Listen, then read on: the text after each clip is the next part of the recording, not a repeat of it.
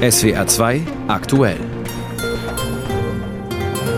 Mit Christian Röhnspieß, guten Tag. Restaurantbesuche werden wohl wieder teurer. Das ist eines der Ergebnisse der Bereinigungssitzung des Haushaltsausschusses aus der Nacht.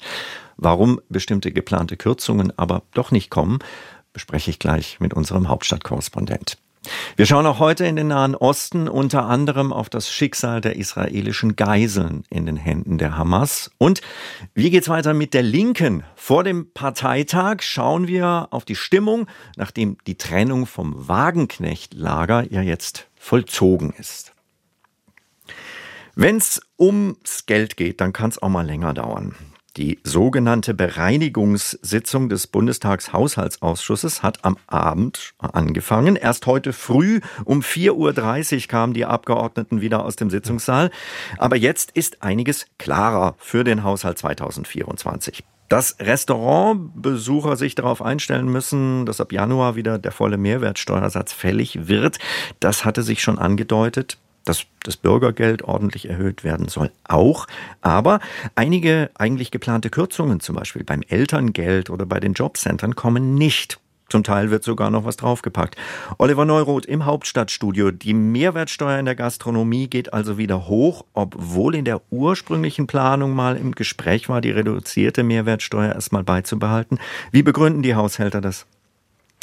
Also erstmal ist es eine sehr teure Vergünstigung aus Sicht des Bundesfinanzministers. Bisher hat der Staat dadurch nämlich etwa 3,4 Milliarden Euro weniger Steuern eingenommen. Und es muss ja einfach gespart werden, mittelfristig, auch mit Blick auf das Urteil aus Karlsruhe diese Woche zum Bundeshaushalt, wodurch vereinfacht gesagt weniger Geld zur Verfügung stehen wird, künftig 60 Milliarden Euro an Kreditermächtigungen weniger. Die Bundesregierung macht auch klar, das war eine Krisenmaßnahme, diese Absenkung der Mehrwertsteuer für die Gastronomie wegen Corona. Inzwischen ist die Pandemie für beendet erklärt. Da können wir diese Vergünstigung nicht weiterlaufen lassen, heißt es. Die Begründung dafür fehlt einfach. Und diese Vergünstigung, die kam auch vor allem den Wohlhabenden zugute, nämlich den Menschen, die eben oft essen gehen, in Restaurants, in Cafés. Und da ist natürlich die Frage, ob das wirklich sein muss. Subventionen für Reiche quasi. Durch die dann wieder höhere Mehrwertsteuer in der Gastronomie kommt dann natürlich auch wieder etwas mehr rein. Im Bereich Jobcenter und Elterngeld soll nicht so stark gekürzt werden, wie mal geplant. Wie überraschend ist das? Ähm, Sie haben die Verfassungsgerichtsentscheidung, nach der eigentlich Geld fehlt, schon angesprochen. Also wie überraschend sind, dass in diesen Bereichen nicht gekürzt wird? Das ist in der Tat etwas überraschend. Also viele hier in Berlin schütteln da etwas den Kopf, dass nochmal deutlich mehr Geld in die Hand genommen wird von der Bundesregierung. Allerdings muss man sagen, all das, was diese Nacht auf den Weg gebracht wurde, diese Beschlüsse, die wir heute Vormittag hören, das ist noch nicht in Stein gemeißelt. Nächsten Donnerstag soll erst der Haushaltsplan final stehen. Bis dahin ist auch noch eine Expertenanhörung zu den möglichen Konsequenzen aus dem Urteil des Bundesverfassungsgerichts geplant. Vielleicht gibt es also hier und da noch Korrekturen Verfahren an der Planung des Haushalts. Wobei klar, die Marschrichtung, die bekommen wir heute vorgegeben, aber ich denke mir, da wird es noch ein bisschen was äh, zu korrigieren geben. Die Union kritisiert die Ergebnisse aus der Bereinigungssitzung schon. Nach dem Erfolg vor dem Bundesverfassungsgericht zur Verschiebung der Corona-Mittel in den Klimafonds will CDU-Chef Merz auch andere Finanzprojekte der Ampel vor das Verfassungsgericht bringen. Zum Beispiel den sogenannten Doppelwumms, dem die Union damals zugestimmt hatte. Wie viel Ärger droht da noch rund um den Bundeshaushalt? Das kann noch einiges an Ärger bringen, würde ich mal befürchten. Denn gerade der Punkt, dass die Bundesregierung nun noch mal ordentlich beim Geld zulangt und äh, mehr in die Hand nimmt, das ähm, kritisiert die Union scharf und weist eben auch darauf hin, dass sie noch mal äh, vor das Bundesverfassungsgericht ziehen könnte. Also eine weitere Karlsruhe Klage in der Möglichkeit oder im Bereich des Möglichen ist.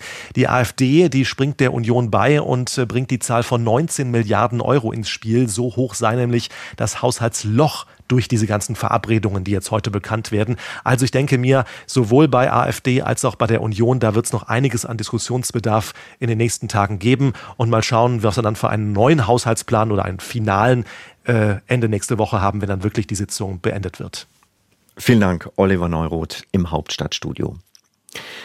Im Gazastreifen sind inzwischen nahezu alle Kommunikationsnetze zusammengebrochen. Palästinensische Medien melden, Anrufe gingen nicht durch, Nachrichten wird nicht zugestellt, Internetverbindungen seien unterbrochen.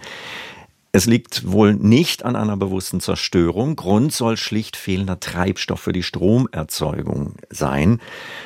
Große Sorge besteht weiterhin um die Geiseln in den Händen der Hamas. Über das Schicksal zweier Frauen gibt es jetzt traurige Gewissheit. Ihre Leichen hat die israelische Armee eigenen Angaben zufolge im Bereich des Shifa-Krankenhauses in Gaza stattgefunden. Armeesprecher Daniel Hagari sprach gestern zunächst über eine getötete Zivilistin. Der Leichnam von Yehudit, möge ihre Seele in Frieden ruhen, wurde von unseren Streitkräften geborgen. Die siebte Brigade, die das Gebiet in der Nähe des Al-Shifa-Krankenhauses durchsucht hat, hat ihren Leichnam während der Durchsuchung in einem der Häuser in der Nähe geborgen. Neben ihrem Leichnam fanden sie Waffen der Terroristen, die sie festhielten. Bei der zweiten getöteten Geisel handelt es sich der israelischen Armee zufolge um eine Soldatin. Ihr Ableben war bereits am Dienstag vermeldet worden. Der Fund ihres Leichnams wurde heute bekannt gegeben. Die Hamas hatte erklärt, sie sei bei israelischen Luftangriffen ums Leben gekommen. Überprüfen lässt sich das nicht. Auf Videos der israelischen Armee soll zudem ein Tunnel im Bereich der Schifa-Klinik zu sehen sein. Unklar ist bislang, ob sich die große Hamas-Kommandozentrale, von der Israel stets gesprochen hatte, auch wirklich dort befindet. Im Süden des Gazastreifens sind die Menschen unterdessen zusehends verzweifelt. Ein weiteres Vorrücken der israelischen Armee wird erwartet, der Generalstabschef kündigte es an. Mit Flugblättern in arabischer Sprache waren bereits Menschen in bestimmten Bereichen von Khan Yunis aufgefordert worden zu gehen. Doch wohin im abgeriegelten Gazastreifen? Das fragte sich etwa Amani Abul Jabal in einem Interview mit der Nachrichtenagentur Reuters. Das Videomaterial von Reuters zeigt sie umringt von Kindern vor einem Zelt stehend. Nun, wohin sollen wir gehen? Sollen wir nach Ägypten auf die Sinai-Halbinsel? Wo ist die Weltöffentlichkeit? Niemand kann erahnen, was wir durchmachen. Wir wollen, dass jemand Mitgefühl zeigt und an unserer Seite steht. Das reicht. Mehr als eine Million Menschen soll in den letzten Wochen vom Norden in den Süden des Gazastreifens geflohen sein. Wirklichen Schutz gibt es dort aber nicht. Die Versorgungssituation beschreiben internationale Organisationen nach wie vor als katastrophal. UN-Berichterstatter warnten vor einem so wörtlich Völkermord. Der aktuelle Ausfall der Telekommunikationsnetze wegen unzureichender Stromversorgung dürfte die Hilfe für die Flüchtlinge erschweren. Der Bericht von Kilian Neuwert. Etwa 240 Menschen werden noch in der Gewalt der Hamas vermutet. Ihre Familien leben seit fast sechs Wochen in großer Unsicherheit. Hunderte Angehörige sind gestern in Tel Aviv zu einem Protestmarsch nach Jerusalem gestartet, zum Büro von Ministerpräsident Netanyahu. Unterwegs schließen sich mehr und mehr Unterstützer an. Unser Korrespondent Björn Darke hat sie auf halber Strecke getroffen.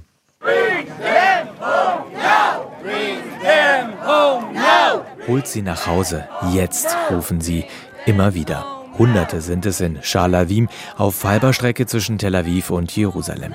Einer von ihnen ist Ilan. Ich habe meine Stimme verloren. Ich schreie den ganzen Weg. Unser Ruf ist eine Erinnerung an die Brüderlichkeit, die alle auf die Straße gebracht hat. Und in Jerusalem wird es noch viel, viel größer sein. Much bigger. Ilan Zichaya vermisst seit dem 7. Oktober seine Nichte Eden. Die 28-Jährige wird in der Gewalt der Hamas vermutet. Neben Ilan steht Edens Mutter. Orin trägt Sonnenhut und dunkle Sonnenbrille. Es sind 28 Grad in Shealavim. Im Park des Dorfes verteilen Freiwillige Wasser und Sandwiches. Die Familien und ihre Unterstützer stärken sich für die nächste Etappe Richtung Jerusalem. Mein Rücken schmerzt und meine Beine, aber mein Herz schmerzt noch mehr. Seit fast sechs Wochen hat sie kein Lebenszeichen ihrer Tochter gehört. Auch unterwegs schaut Orin regelmäßig aufs Smartphone, um die Nachrichten zu checken. Immer wieder gibt es Andeutungen, dass die Freilassung einiger Geiseln bevorsteht. Doch passiert ist bisher nichts. Orin hält sich deshalb zurück, etwas über Gerüchte und Zwischenstände der Verhandlungen zu sagen. Solange kein Bericht offiziell bestätigt ist, werde ich auch nichts dazu sagen. Orin und die anderen Familien verlangen, dass die israelische Regierung alles versucht, die Geiseln freizubekommen. Ob eine Feuerpause oder ein Gefangenenaustausch, alles ist ihnen recht. Hauptsache, ihre Liebsten kommen nach Hause. Wenn wir schreien, hört uns die Regierung. Sogar unsere Geiseln hören unsere Schreie. Alle hören uns, mit Sicherheit. Mit Kritik an der Regierung Netanyahu halten sich Ilan und die anderen hier zurück. Hoffentlich unterstützt das Kabinett alles, was jetzt zu tun ist, damit unsere Leute rauskommen. Wir glauben, dass sie uns hören. Sie werden uns verstehen, wenn sie uns noch einmal treffen. Das verlangen wir. Im persönlichen Gespräch betonen viele Teilnehmer des Marsches, dass das hier eine unpolitische Solidaritätsaktion sei. Aber sie weisen auch darauf hin, dass einige der Organisatoren schon beim großen Protestmarsch nach Jerusalem im Sommer dabei waren. Damals ging es gegen den geplanten Umbau des Justizsystems, betrieben von Ministerpräsident Netanyahu und seinen nationalistischen, streng religiösen und rechtsextremen Koalitionspartnern. Der Krieg im Nahen Osten wird heute auch Thema sein beim Besuch des türkischen Präsidenten Erdogan in Berlin. Jetzt um die Mittagszeit soll er ankommen. Präsent ist er aber schon seit Tagen zumindest in der Diskussion. Abgesehen von der grundsätzlichen Kritik an seinem autoritären Regierungsstil oder am Zustand des türkischen Rechtsstaats. Mit seiner Aussage, bei der Hamas handle es sich um Freiheitskämpfer, hat er sich in Deutschland wenig Freunde gemacht. Es gab sogar die Forderungen, ihn genau deswegen wieder auszuladen. Auf der anderen Seite hätte die gesamte EU gerne, dass das Migrationsabkommen weiterhin funktioniert und die Türkei dafür sorgt, dass sich weniger Menschen auf den Weg nach Europa machen. Am späten Nachmittag vor dem Abendessen mit dem Kanzler ist heute ein Pressestatement von Erdogan und Scholz geplant. Aus Berlin heißt es, der Kanzler sei vorbereitet für den Fall, dass der türkische Präsident mit seinen Äußerungen zu Israel ähnlich übers Ziel hinausschießt wie damals Palästinenser Präsident Abbas.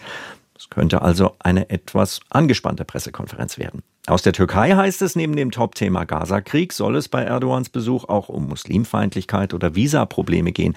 Konfrontation wolle man aber vermeiden. Türkei-Korrespondentin Karin Sens über die Ausgangslage.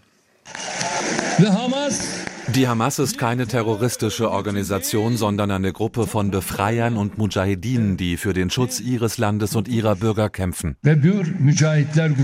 Es sind diese Sätze des türkischen Präsidenten Recep Tayyip Erdogan, die für Schlagzeilen sorgen. Vor der Fraktion seiner Partei AKP in Ankara diese Woche wirft er Israel Völkermord im Gazastreifen vor. In diesem Moment sage ich mit klarem Herzen, dass Israel ein terroristischer Staat ist. Seine Legitimität werde durch den eigenen Faschismus in Frage gestellt, so der türkische Präsident. Oğuz Üçüncü ist in Deutschland aufgewachsen und sitzt jetzt für Erdogans Partei AKP im türkischen Parlament. Er weist darauf hin, dass der türkische Präsident selbst aber auch von einer Zwei-Staaten-Lösung spricht. Außerdem dürfe man mit Blick auf den 7. Oktober und den Angriff der Hamas nicht vergessen, dass er diese Angriffe verurteilt hat, dass er sie für falsch hält und dass im Endeffekt der Angriff auf Zivilisten mit nicht zu rechtfertigen ist. Er bezieht sich auf eine Rede Erdogans Ende Oktober. Gürlu Geser von der Denkfabrik TEPAF in Ankara beobachtet. Die Statements von der Türkei vom Außenministerium und auch von Präsident Erdogan selbst waren anfangs noch besänftigend. Aber als die Todeszahlen an Zivilisten im Gaza zugenommen haben, haben nicht nur Präsident Erdogan, sondern auch viele andere Länder harsch darauf reagiert und aus Sicht der Türkei ist der Westen bei dem Thema voreingenommen. Es prallen also heute in Berlin zwei Sichtweisen auf den Nahostkonflikt aufeinander. Bütschentschü setzt bei Erdogans Besuch in Berlin auf andere Themen, allen voran die Wirtschaft. Wir bewegen uns ja gerade wieder im bilateralen Wirtschaftsverhältnis auf einen neuen Rekord zu. Und das gelingt uns, obwohl die Zollunion nicht reformiert wird, obwohl die Beitrittsperspektive zur Europäischen Union derzeit, sage ich mal, nicht weiterentwickelt wird. Und die Visafreiheit für türkische Staatsbürger immer noch nicht da ist. Das ist allerdings gerade ein Thema mit hohem Konfliktpotenzial, denn viele türkische Geschäftsleute bekommen kein Visum für Deutschland. All diese Themen sind mit dem Flüchtlingsabkommen verknüpft, über das Kanzler Olaf Scholz angeblich mit Erdogan reden will. Nur, der türkische Präsident ist unberechenbar. Berlin muss sich durchaus darauf einstellen, dass er bei einem gemeinsamen Pressestatement auf Angriff geht. Die Politikwissenschaftlerin Geser aus Ankara sieht da keine Gefahr.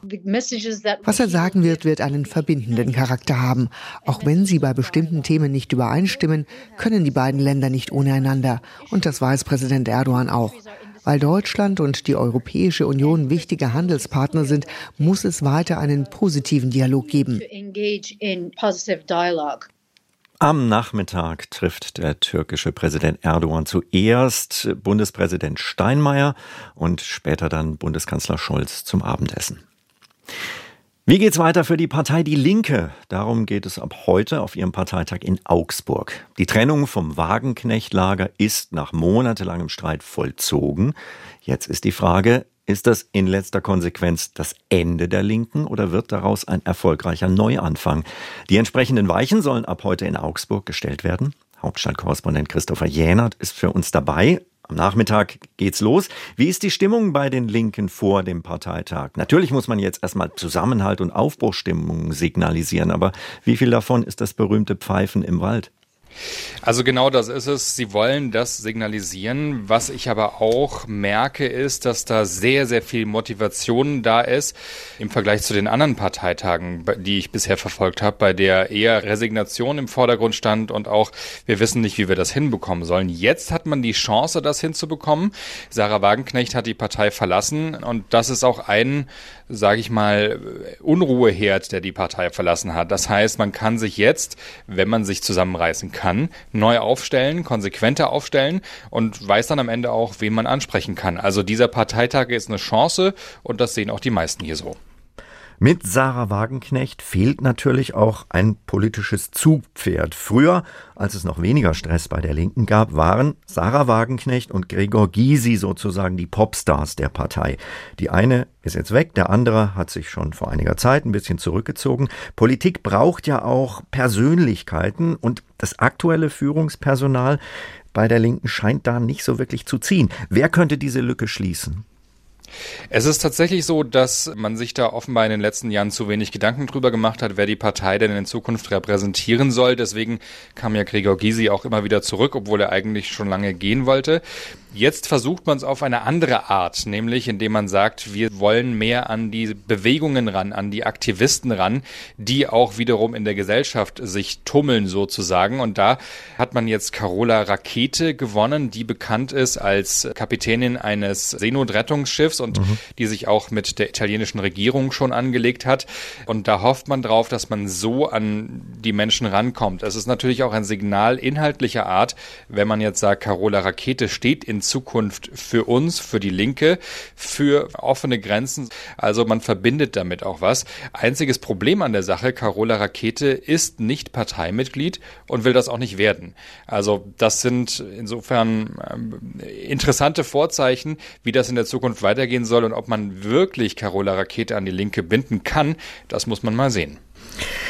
Die Linke muss sich jetzt im Grunde komplett neu organisieren. Was sind da die ersten Schritte, die für den Parteitag geplant sind?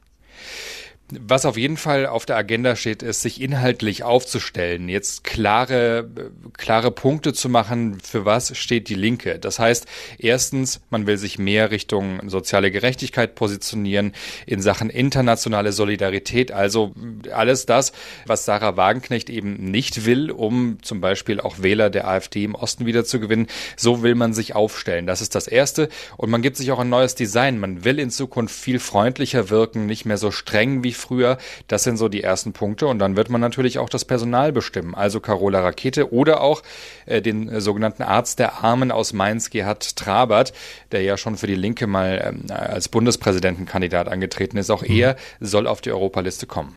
Nach der Trennung von Sarah Wagenknecht versucht die Linke einen Neuanfang. Informationen vor dem Parteitag in Augsburg von Christopher Jänert.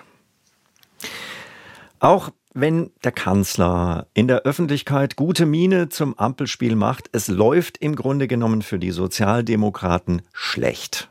Haushaltsprobleme nach der Entscheidung des Bundesverfassungsgerichts. In Umfragen hat die AfD die Kanzlerpartei SPD inzwischen deutlich überholt. Und jetzt, an diesem Wochenende, wählen auch noch die Jusos der SPD-Nachwuchsverband einen neuen Vorsitz. Beide Kandidaten haben im Vorfeld scharfe Worte gewählt. Sie wollen künftig den Kanzler vor sich hertreiben. Barbara Kostolnik berichtet. November vor zwei Jahren. Olaf Scholz war noch nicht als Kanzler vereidigt. Da stellte er sich den wohlwollend neugierigen Fragen der SPD-Jugendorganisation. Wie stellst du dir denn das Zusammenwirken zwischen dir als Kanzler, der Partei, aber auch uns als Jusos und Jugendverband vor? Na, zunächst mal stelle ich mir vor, dass ihr oft begeistert seid über das Regierungshandeln. Olaf Scholz wird geahnt haben, dass die Vorstellung wenig realistisch war. Und in der Tat, die Begeisterung der Jusos über das Regierungshandeln hat in den vergangenen zwei Jahren rapide abgenommen. Der Kanzler muss immerhin nicht befürchten, auf dem Kongress in Braunschweig ausgebuht zu werden. Er hat seine Teilnahme schon vor längerem abgesagt, aus Termingründen.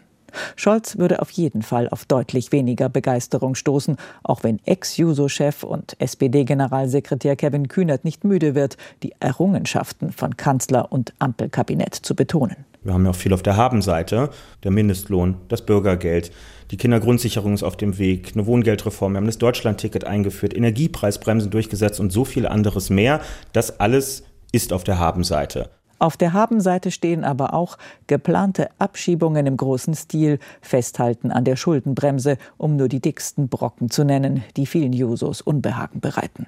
Unter der Führung von Jessica Rosenthal waren die Jusos wenig zu hören.